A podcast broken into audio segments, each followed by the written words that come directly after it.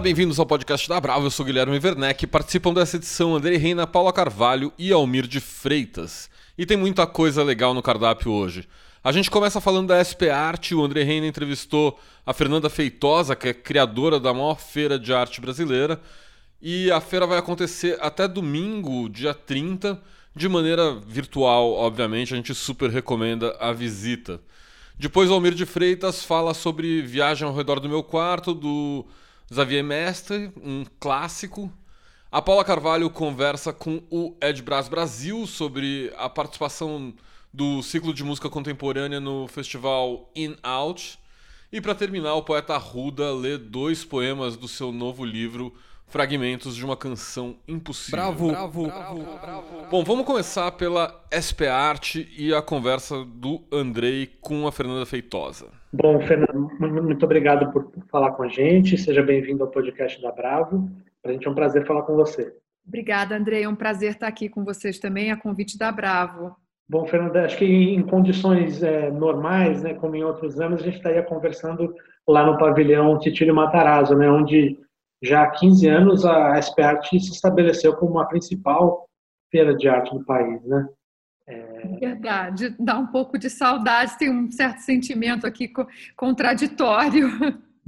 Então, diante disso, Fernanda, você poderia contar como é que foi os últimos meses para vocês e como surgiu, como vocês chegaram nessa decisão de fazer uma edição virtual da SPArt? Andrei, obrigada por essa pergunta. É, é, um sentimento, assim, até de certa maneira contraditório, porque se de, de, um lado ficamos muito frustrados, muito impactados, foi um momento muito difícil. Os dois primeiros meses de cancelamento, após, é, um pouquinho anterior e durante e pós o cancelamento do evento, foi, foram períodos muito traumáticos, em que a gente, na verdade, teve que dar um cavalo de pau num evento que estava praticamente montado e é, suspendê-lo ou apagá-lo, né? E, mas em seguida começamos a estudar e as possibilidades reais mesmo de se fazer um evento online converter para o online muitas das atividades ou as, todas as atividades que a gente tinha já planejado para o evento físico e como nós poderíamos convertê-lo para o online. É, foi foi, foi um, um, ao mesmo tempo que natural, porque a SP Art já vinha atuando uh, o seu braço digital de forma bastante intensa desde o ano passado que a, gente chama, costumou chamar de SPART 365, né?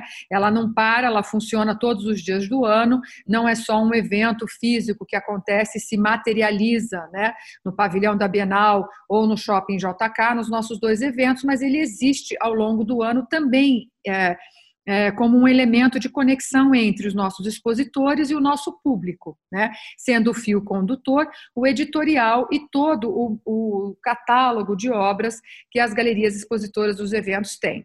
Então, converter o pensamento já estava no digital e você faz criar um evento a partir de uma, uma, uma alguma já infraestrutura tecnológica existente que, uh, no nosso site foi mais ou menos fácil.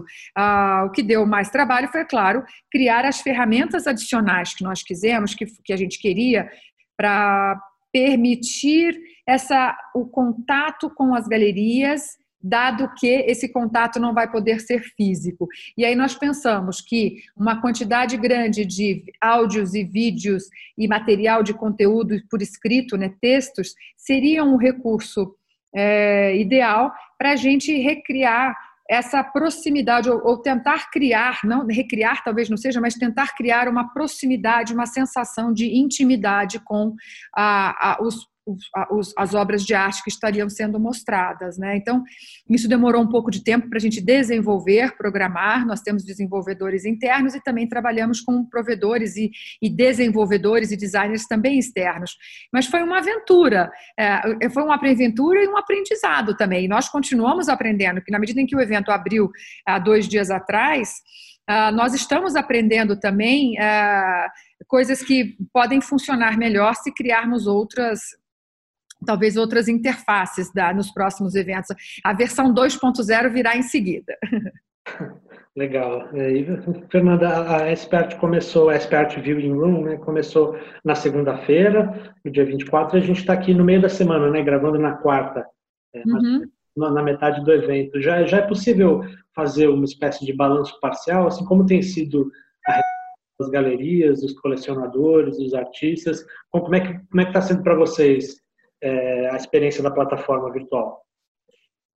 Olha, para nós está sendo uma uma experiência até emocionante e, de certa maneira, uma descoberta. E parece que abriu-se adiante de nós um portal daqueles assim meio galácticos, sabe, intergalácticos, porque o alcance é uma coisa incrível. Uma pessoa ontem nos apresentou e falou: olha, nós estamos aqui é um momento histórico. E eu acho até que é um pouco a expressão parece épica, mas é um momento histórico porque o alcance que a internet pode dar é, é enorme. Né? Nos primeiros dois dias, como balanço, a gente teve 30 mil usuários únicos no evento. Isso quer dizer que 30 mil pessoas diferentes mesmo, que deixaram sua digital diferente. Não é a mesma pessoa que voltou e contou duas vezes. Quer dizer, 30 mil pessoas uh, visitaram já o, o, Viewing Room nesses dois dias. Só para você ter uma ideia, o evento traz 36 mil pessoas no pavilhão. E em apenas dois dias, tivemos 30 mil. Né? Dessas 30 mil, elas fizeram 326 326 e 200 visualizações. Então, elas interagiram com o site, visitaram diversas páginas, clicaram botões, eh, contactaram galerias. Nós tivemos já mais de 400 contatos feitos com galerias. Então, esses contatos são ou compras já fechadas ou um início de, uma, de um relacionamento ou de uma negociação com a galeria. E isso é muito importante. Acho que o online é, hoje em dia, ou está sendo atualmente, a, a ferramenta de salvação para muitos dos negócios. Uh, e muitos dos empreendimentos e empreendedores no país e no mundo. Então, acho que isso foi uma. está sendo uma experiência para nós muito interessante. Eu acho que o que a gente pode tirar para o futuro é que, oh, de fato, agora todos os nossos é, vamos dizer, frequentadores presenciais do evento estão, de certa maneira, sendo adaptados ou condicionados a visitar o evento também virtualmente. Então, tivemos uma quantidade de visitação de novos usuários do site enorme, né? 80%, mais de 80% dos visitantes eram novos visitantes, não tinham usado ainda a, a plataforma da SP Art. Então, isso é uma ampliação de público muito grande, né? A gente está juntando aqui acessibilidade com democratização e elevado à enésima potência. Achei isso fantástico. E falando também, ainda no tema da, do alcance, uh, das, da visitação uh, desses dois dias, 3 mil pessoas eram dos Estados Unidos, 1.500 pessoas ah, da Europa, 500 pessoas da América Latina. Também é, do ponto de vista de uma visitação internacional, muito grande o potencial. O alcance da feira se torna é, verdadeiramente um alcance internacional. Bom, Fernando, uma coisa que me chamou muita atenção visitando o site, além da, das, das funcionalidades né, que vocês ofereceram para as pessoas pesquisarem tanto pelas galerias quanto pelos artistas, suporte das obras, etc., foi também a presença, além das galerias é, mais tradicionais, mais conhecidas e maiores, né, como Day ou a Milan, é, também tem a presença de jovens coletivos, né, de projetos independentes. A gente poderia citar a plataforma 01.01 e o coletivo de mulheres negras e não brancas é, Trovoa, né? Eu, eu, eu queria, sua opinião, como como você acha que está sendo esse processo de recepção e de maior abertura para esses jovens e novos atores que a gente nem sempre via né, no mercado da arte? Como é que tem sido isso? Olha, eu acho extremamente positivo. Faz parte do papel da SP Arte promover a inserção profissional de novos artistas. Tá no, isso está é, no DNA da SP Arte desde o início. É, é a convivência entre os artistas estabelecidos e consagrados, artistas de meio de carreira e artistas iniciantes, né, que estão entrando no mercado de trabalho. Isso sempre foi a, a, a, a tônica da SP Arte. O que está sendo diferente esse ano é que a entrada de novos artistas não está se dando pelo caminho natural e tradicional do nosso mercado de arte, que é uma galeria é, constituída com o objetivo de representação exclusiva daquele artista. Então, esses coletivos que você citou, né, o Trovoa, ah, o Projeto Vênus, a 0101, ah, você, aliás, até desculpa, você nem citou o Projeto Vênus, mas eu queria citar adicionalmente o projeto, o projeto Vênus, o Documenta Pantanal, Uh, são, são todos coletivos de artistas que se reúnem em torno de curadores também, alguns deles têm a participação de curadores e críticos como integrantes do coletivo, como integrantes até do movimento, alguns se chamam como movimento. Uh, e isso é que é a novidade, né? A gente, o formato tradicionalmente aceito e em vigor, talvez dentro de um cenário internacional e que a gente acabou importando para o Brasil também essa mesma, é, esse mesmo formato de eventos, é que participam das grandes feiras de arte apenas as galerias de arte constituídas como tal. Né? Então, ela tem um time de artistas que ela representa de forma contratual, é, é a galeria que promove as, os intercâmbios daquele, do trabalho daquele artista e, a, e promove a, com outras galerias do exterior, para que essas galerias também ajudem na promoção do artista na Europa ou nos Estados Unidos e tudo mais. Esses coletivos entram de forma inusitada e inédita, inusitada não, mas inédita nessa primeira edição. Inclusive, o 01.01 ah, já estava é, é, participando da feira em abril e também a Documenta Pantanal estava participando da feira em abril. Nós abrimos espaço, foi para o Trovoa, para o ROA, que acabou de ser aberto, e para o Projeto Vênus, que, integrou, acabaram de integrar agora. Né?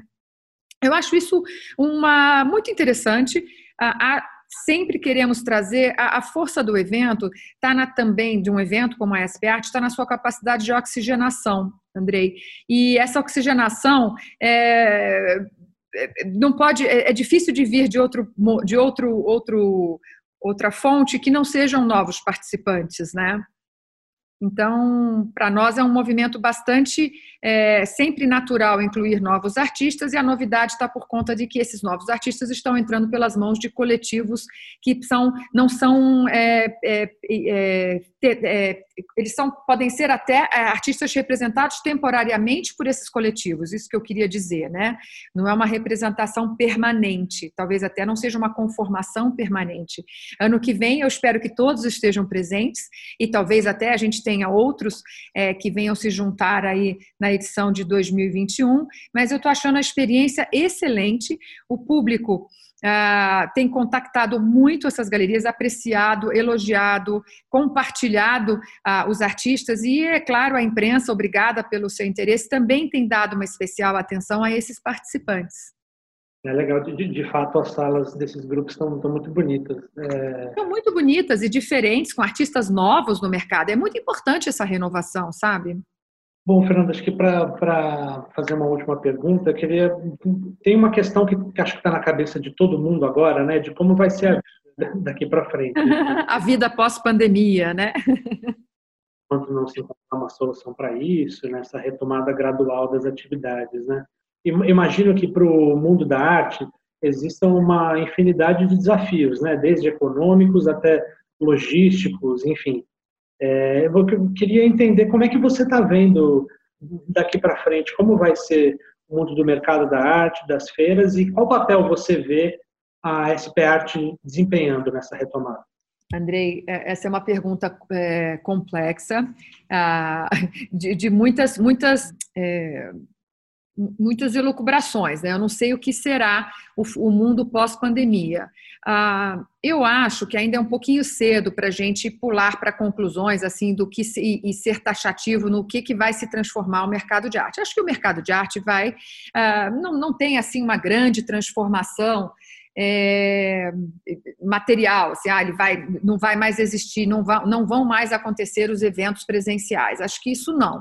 É, acho que o que o online, talvez uma coisa que ele mostrou é que o presencial é muito bom e que a gente não quer, de maneira nenhuma, abrir mão do encontro é, poderoso entre o espectador e, a, e o trabalho artístico. Então, isso a gente vai voltar, eu acho que à medida em que a gente tenha condições para voltar nos, aos encontros presenciais, dentro de padrões e novos protocolos de segurança, de distanciamento, iremos voltar. O que vai ficar é como a gente. É, é, é, é essa é, é esse alcance do online. Eu, por exemplo, já estou, no caso da SP Art, é, trabalhando com ah, um evento híbrido no ano que vem. Né? Nós vamos ter, ao mesmo tempo que no pavilhão, cinco dias, é, no, no tradicional formato, cinco dias presenciais no pavilhão da Bienal, vamos também ter, ao mesmo tempo, cinco dias ou uma semana ou dez dias de um viewing room online.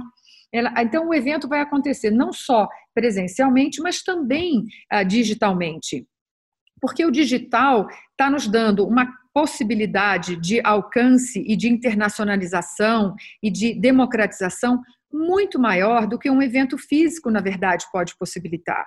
Um evento físico tem todas as questões que, o deslocamento inerentes às limitações de deslocamento, ou mesmo as limitações de lotação do espaço. Quer dizer, o pavilhão da Bienal tem uma determinada lotação, né, cabem X mil pessoas por dia, mais do que isso não cabe.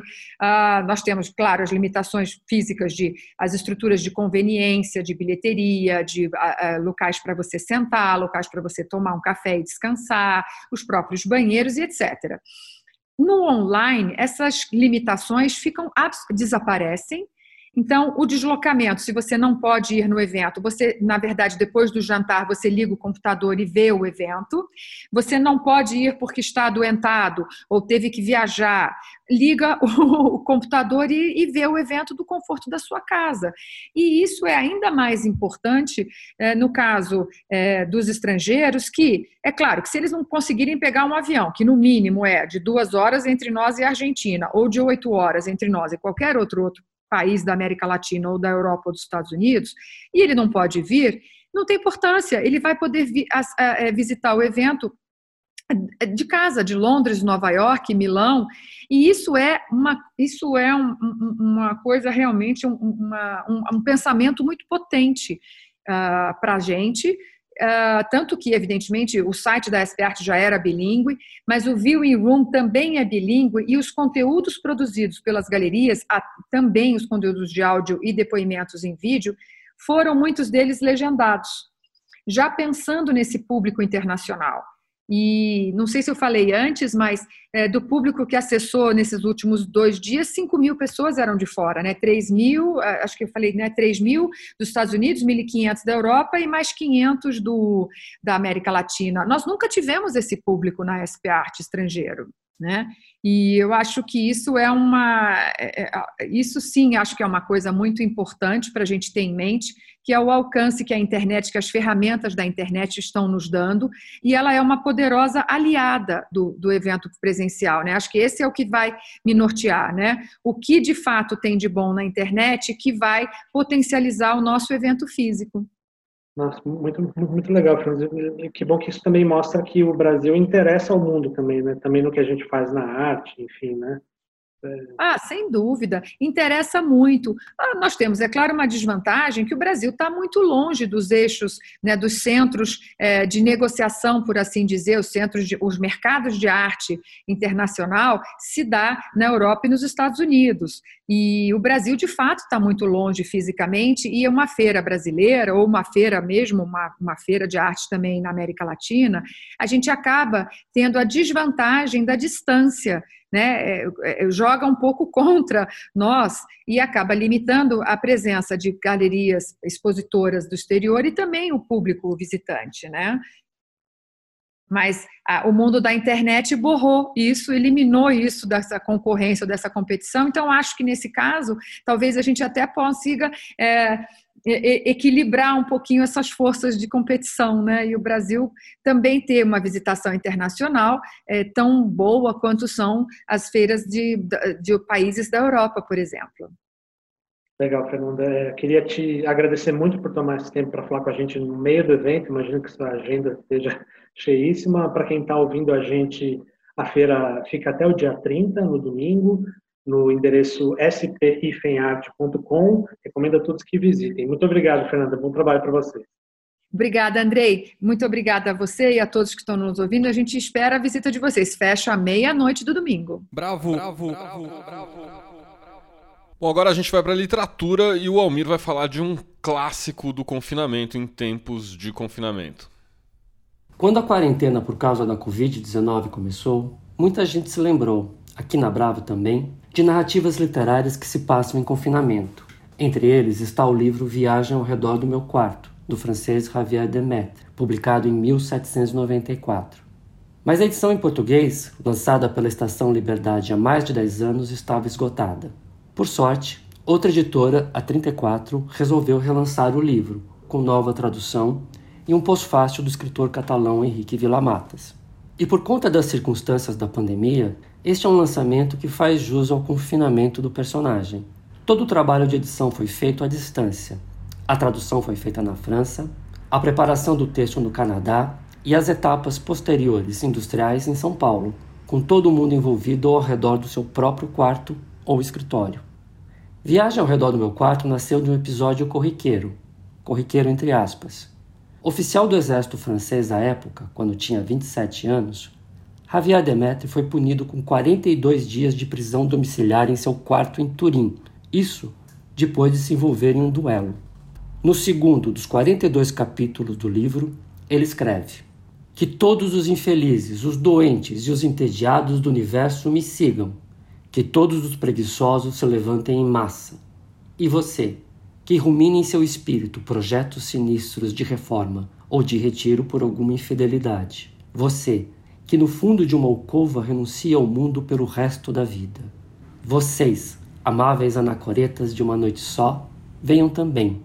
Abandonem, creiam-me, essas ideias sombrias estão desperdiçando um instante de prazer sem ganhar nenhuma sabedoria. Ao longo dos 42 dias, o narrador se bate contra o tédio, empreendendo uma viagem interior.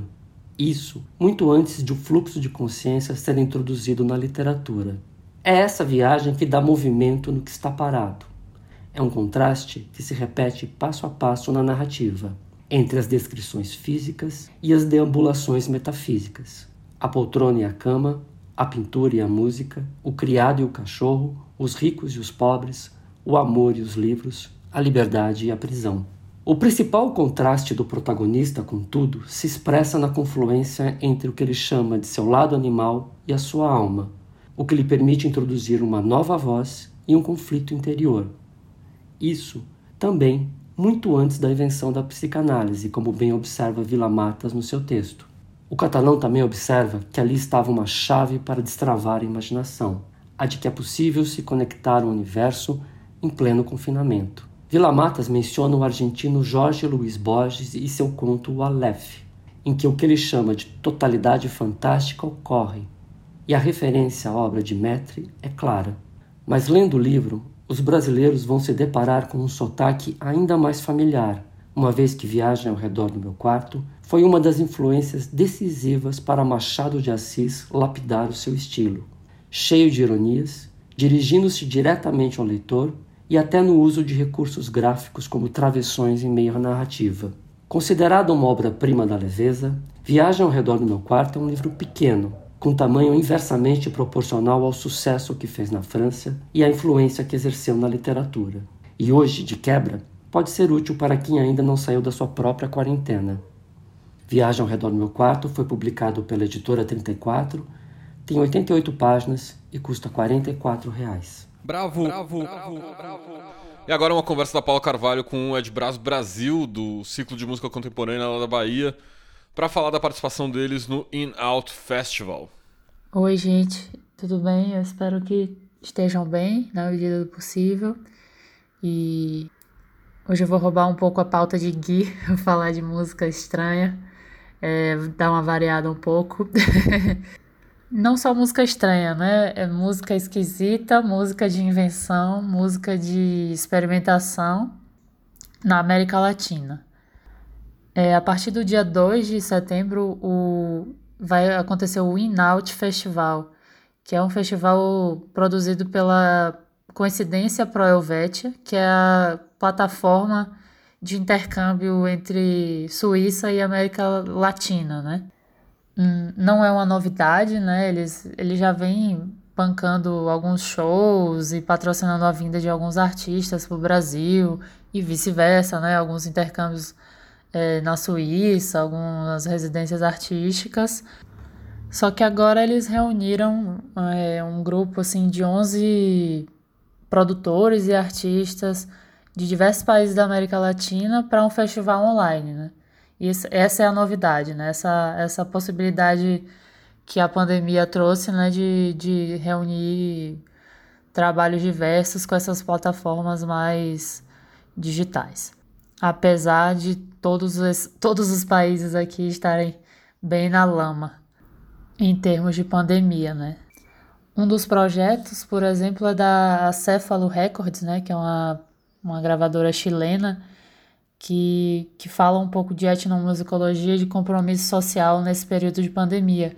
Eles vão trazer a, a figura do organilho, né, um instrumento de rua, né, que pode ser tocado assim, é, é um tambor que, que, ele, que levam nas costas, né, e que pode ser tocado, enfim, em qualquer lugar. E é tocado pelo tintineiro, né, no Chile. E os tintineiros, assim como no caso do Peru, por exemplo, 70% da população, né, que trabalha informalmente, estão sem trabalho e sem renda nessa pandemia, né. Então, é um projeto, é, é um festival que está com a curadoria muito atual, assim, falando de questões muito é, que ligam todos os nossos países aqui. A gente, Brasil, enfim, também sendo incluído nesse circuito de América Latina, porque a gente tem tudo a ver muito mais com eles do que com Estados Unidos, como querem alguns. E eu fiquei bem curiosa assim com as apresentações. Vai ter, vai ter trabalhos da Argentina, também da, da Colômbia, do Uruguai. E no Brasil tem o pessoal da Tormenta, que é o pessoal que toca com a Linda Quebrada, né? Bedcista, Pininga, junto com artistas visuais, fazendo uma performance mais, é, enfim, pro vídeo, né? E o outro trabalho do Brasil que foi selecionado foi curado, teve a curadoria do ciclo de música contemporânea, né? Que é o projeto de Salvador criado pelo Ed Braz Brasil, que também é um dos donos do selo, né?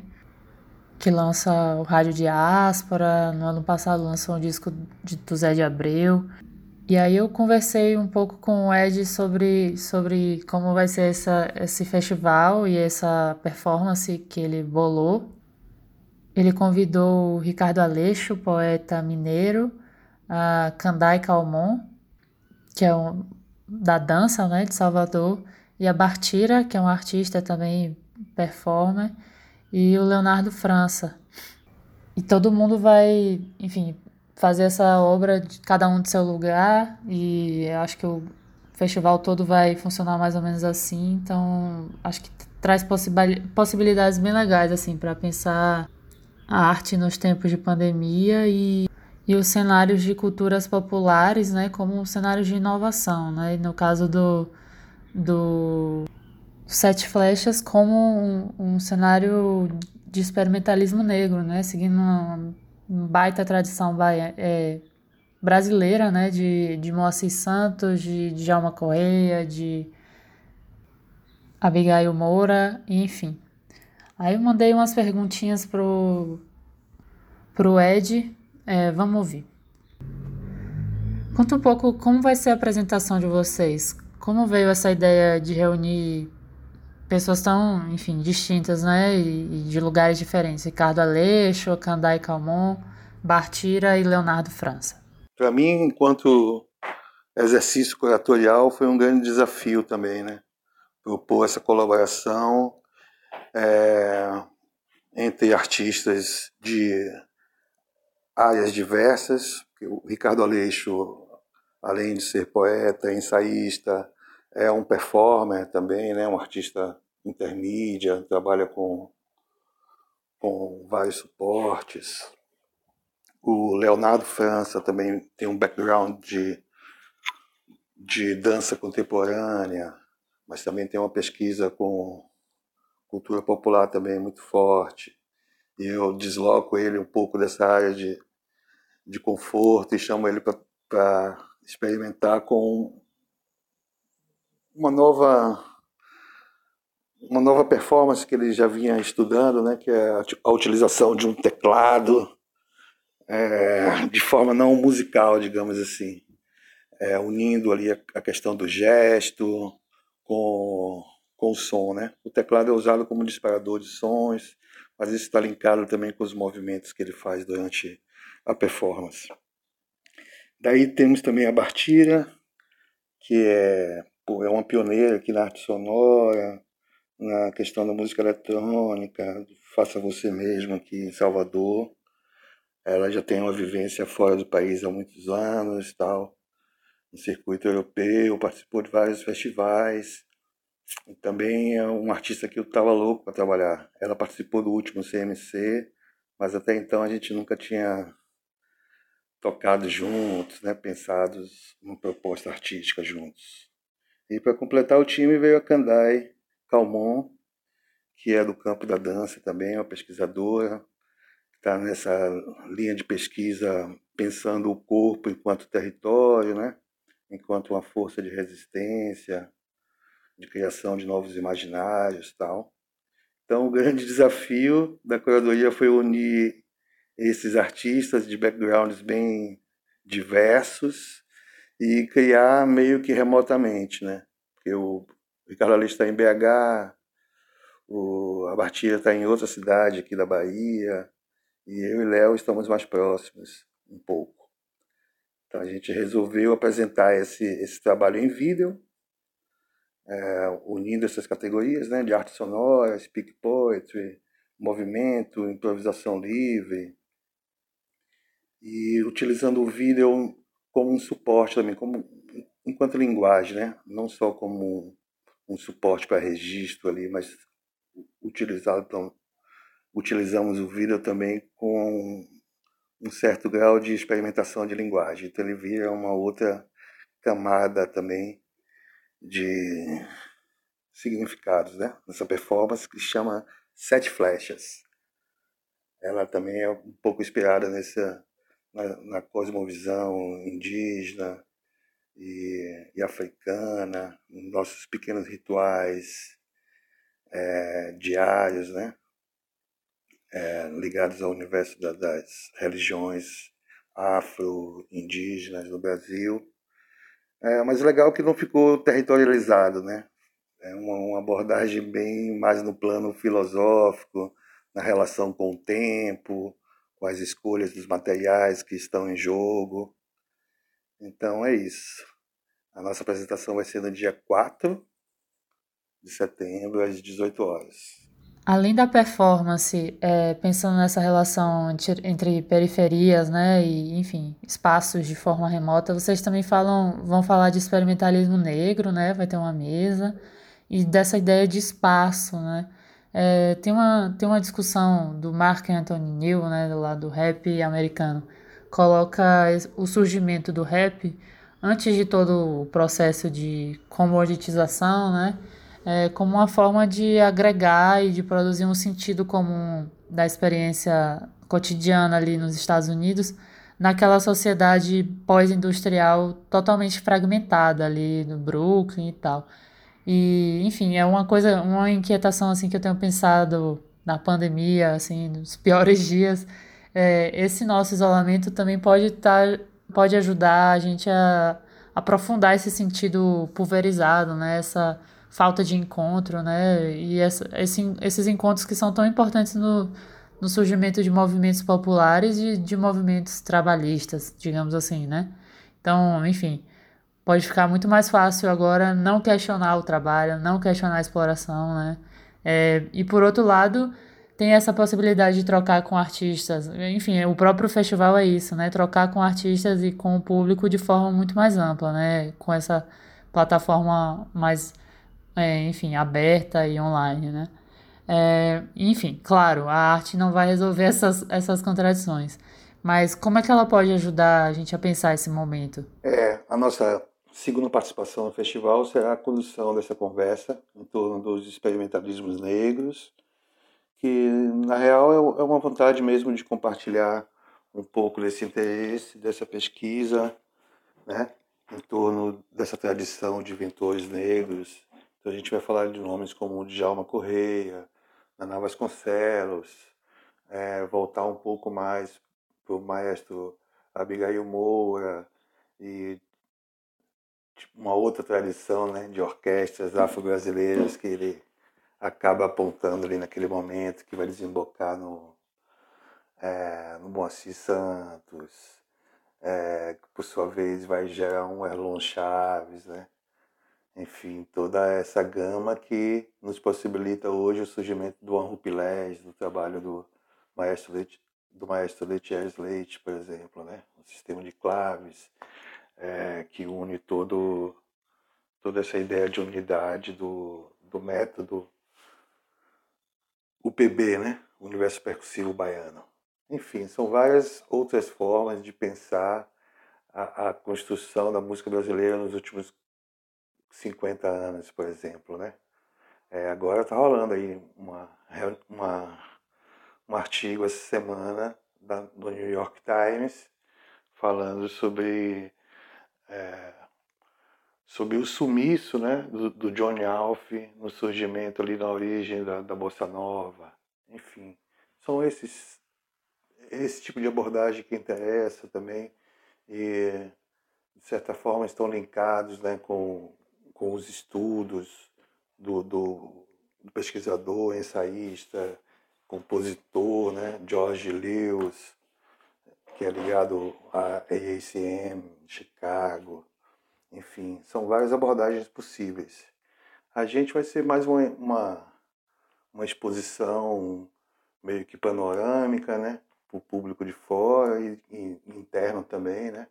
Trazendo um pouco dessas referências até chegar no, até chegar nos dias atuais, né? na realidade do, dos artistas. É, negros na, na América Latina, digamos assim. Então, outro aspecto muito legal da sua pergunta é o que se refere né, aos ajuntamentos urbanos, é, na criação de estilos musicais e, enfim, formas artísticas urbanas né, da contemporaneidade. Você citou a origem do, do hip hop e tal. E a gente pode pensar em vários outros exemplos, né? É, da produção afrodiaspórica, aqui no caso do Brasil, como as primeiras escolas de samba, né? Até hoje, os grupos de capoeira, é, as, as várias formas de, de ajuntamento que estão disponíveis, ou que estavam disponíveis antes da pandemia. E a gente está vivendo esse momento agora, né, de como viver no, mundo do meio aí.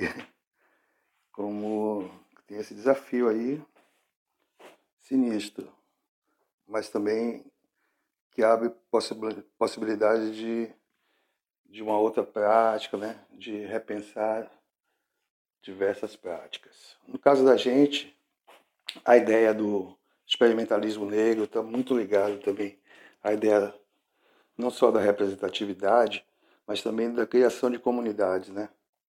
A história do CMC é basicamente uma é essa, né, que é a criação de comunidades é, de forma colaborativa. Dessa forma que a gente consegue produzir as coisas sem, sem um, um incentivo financeiro do Estado ou da, ou da iniciativa privada, né? Que a gente consegue se articular com algumas instituições de fora e com algumas produtoras daqui do Brasil, do Nordeste e do Sudeste, né? Então, muitos shows que a gente produziu aqui, alguns dos shows, por exemplo, Peter Brodsman, Lee Ronaldo e tal, tinha parceria com o Desmonta, de São Paulo, é, Paul Nielsen Love, Ken Vandermeck, já tinha parceria com, com a turma da, da Áudio Rebel, né, QTV, e por aí vai também.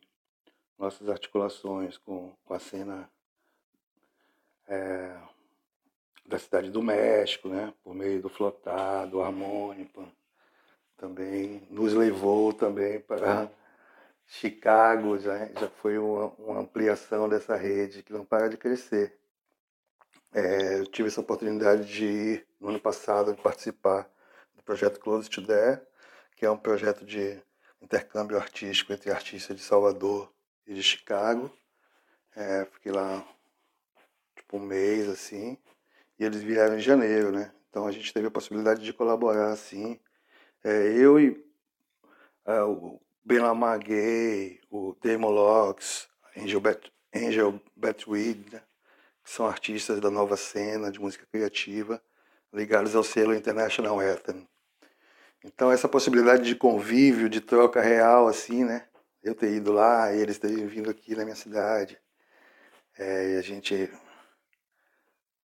enfim, ter vivido essa espécie de residência artística compartilhada, é, gerou já tipo um lançamento de um compacto que saiu no ano passado, que saiu agora em maio, é, da Angel, e o nome da música que a gente produziu aqui é No Space for Us. Ou seja, exatamente a questão que você aponta, né? Da necessidade de criação de espaços, desse vínculo de comunidades.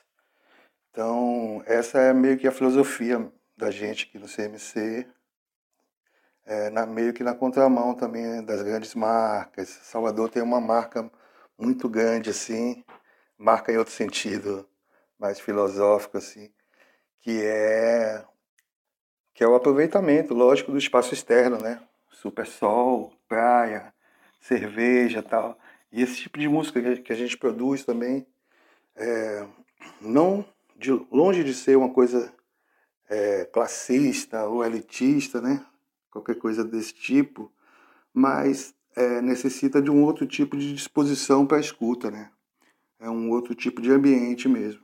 Então, cada vez mais a gente viu que essa estratégia de trabalhar com uma, com uma coisa menor, mas com consistência artística, sabe? Com excelência assim na produção tal, é, um resultado legal. É isso que tem, que tem pintado aí, né? É, com essas conexões aqui no Brasil todo, com a turma do Recife, lá do Yuri Brusque, é, do selo, e também é um ciclo de música é, Estranhas Ocupações. Tem um outro grande improvisador lá do Recife, que é o Telmo Cristóvão. Aí você vai para Fortaleza, tem, tem a turma lá, o Ira Reis, o Eric Barbosa, né? Você vai de uma pessoa, tem uma outra galera. E assim essa rede vai se dando e esses espaços vão se abrindo, né? Nesse sentido eu sou bem eu estou bem tranquilo em relação às nossas escolhas, né? Em termos de produção e direcionamento de mercado, assim, de público e tal. Então é isso, o festival em Out é, começa no dia 2 de setembro, vai até o dia 6, nas redes Coincidência Proelvetia, tem no Instagram, no Facebook, o site coincidência.net. E o horário das performances aqui no Brasil vai, vai variar entre 7, 5 e 7 da noite, mais ou menos por aí. É isso. Bravo, bravo, bravo, bravo. Bom, agora vamos terminar com poesia. Fragmentos de uma Canção Impossível é o quinto livro do poeta Arruda, que sai pela editora Patuá e está sendo lançado até domingo na Feira Literária Internacional de São Sebastião, que acontece obviamente online e depois na balada literária, que vai acontecer de 3 a 7 de setembro. O livro tem 50 poemas, eu gosto muito dessa imagem, assim, do Fragmentos da Canção Impossível, é, até porque eu conheci o Arruda por conta da canção, né, o trabalho dele com o Peripane, mas também um monte de gente já gravou a, as suas músicas, né, a Zélia Duncan, Ney Mato Grosso, Alziraê, Fabiana Cosa... Mas para mim o legal é que os poemas têm uma economia que é basicamente a anticanção, assim, são ou são pequenas chaves de canção, pequenos embriões de canção encadeados em uma outra lógica que é, de uma simplicidade totalmente enganosa, assim, é um livro muito legal. Mas melhor do que falar de poesia é ouvir poesia, né? Então o Arruda vai ler pra gente dois poemas do livro Explodimos com Estrelas e Escute. A trilha sonora é da Lígia Camada. E a gente termina o podcast de hoje com poesia. Até mais.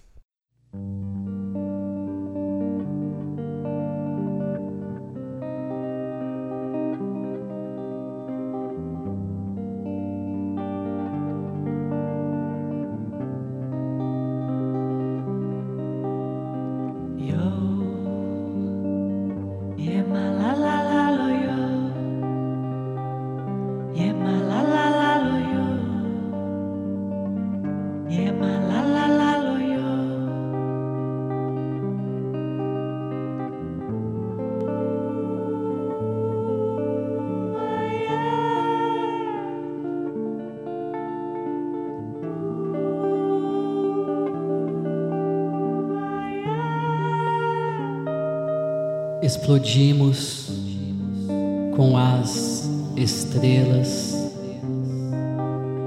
nos espalhamos em milhares,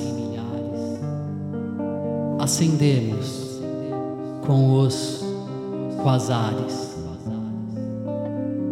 nos perdemos nos detalhes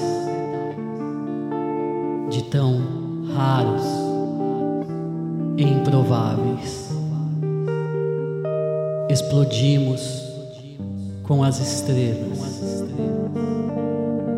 dançamos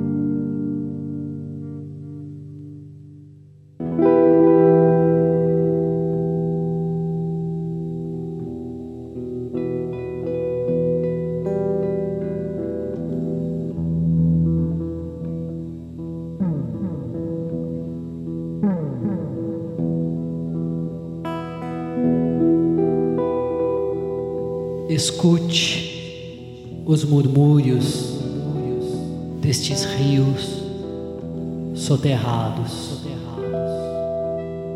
Não morrem nunca, não morra ainda. Escute, escute, escute os murmúrios destes rios soterrados mesmo sem ter para onde, para onde, eu te convido a molhar os pés, os pés, os pés.